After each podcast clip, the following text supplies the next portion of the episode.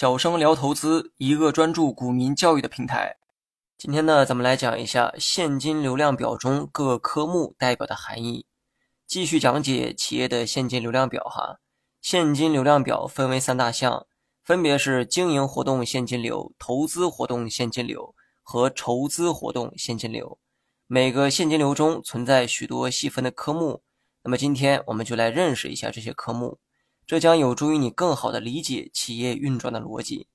首先来看一下经营活动现金流。顾名思义，公司在经营过程中产生的现金流都记录在这其中。这里面着重讲一讲以下几个科目哈。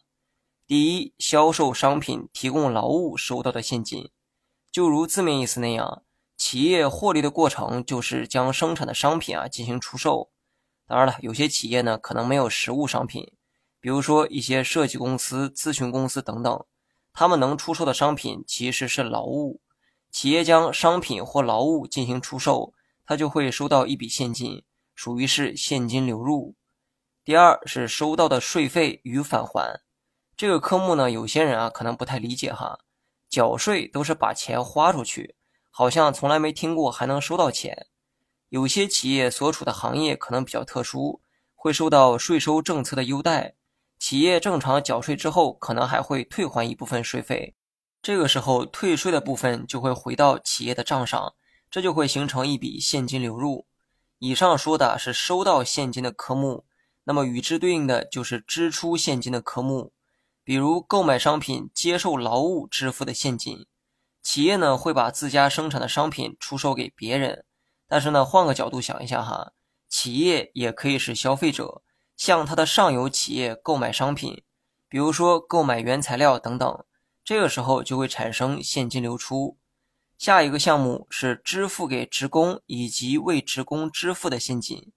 这个科目呢很好理解哈，就是指企业给职工开工资。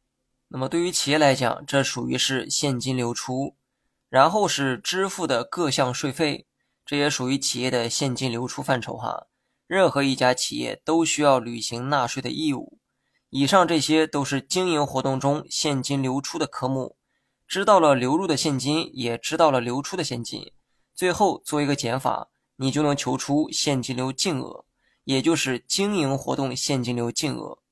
然后我们再来讲一讲投资活动现金流的部分。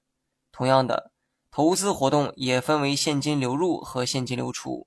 现金流入的科目有收回投资收到的现金，这是指企业花钱进行了一笔投资，比如花钱投资了其他公司的股票，将其股票卖掉之后，如果有盈利的话，那么这部分盈利就属于公司的现金流入。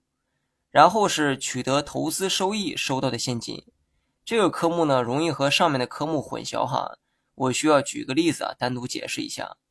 我的企业持有其他企业的股票，或者理解成股权呢，也可以哈。这家公司最近实施了现金分红，我的企业作为股东分到了这笔现金，而这笔现金就属于取得投资收益收到的现金。那么与上面的科目不同哈，我呢并没有卖掉股票，我收到的现金是对方的分红，而不是卖掉股票之后取得的价差。然后是下一个科目。处置固定资产、无形资产和其他长期资产收回的现金净额，名字呢很长，但理解起来并不难。所谓的固定资产，多半指公司的设备、厂房等硬件。当初买这些东西啊是花钱的，现在把这些东西卖掉的话，公司自然会收到钱。比如一家物流公司有二百辆卡车，因为经营不善，决定卖掉其中的五十辆车。卖掉之后就会产生现金流入，也就是处置固定资产产生的现金流入。以上呢是现金流入的部分，现金流出部分啊非常好理解，只需要将上文的例子反过来理解即可。在这里呢就不浪费时间了哈。说完了投资活动现金流，最后就只剩筹资活动现金流没讲。那么老规矩，先从现金流入的部分讲起。第一个科目叫吸收投资收到的现金。我的企业缺钱了，找了一批投资人来投资我的公司。投资人把钱投到我公司的时候，我的公司就会收到一笔现金，这就是吸收投资收到的现金，属于是现金流入。企业缺钱的时候，也可能会去借钱，比如说向银行借钱，这个时候得到的现金就叫取得借款收到的现金，这也属于现金流入的科目。那么同样是借钱，企业可以向银行借钱，它也可以向广大投资者借钱。这个时候，企业会发行债券，谁借我钱，我就给他债券作为凭证。借到钱时，公司会收到一笔现金，叫做发行债券收到的现金。那么这个同样是现金流入的科目。至于现金流出的科目，都是相反的理解方式，大家自行理解就好哈。至此，现金流量表中所有科目全部讲完。如果你能完整的理解这些科目，那么你将清楚的知道企业都在做什么，做了之后又取得了哪些成果，这些判断都会成为投资决策的关键。财务分析呢很枯燥哈，但却是拉开你与其他散户的关键。告别韭菜，先从财务分析开始。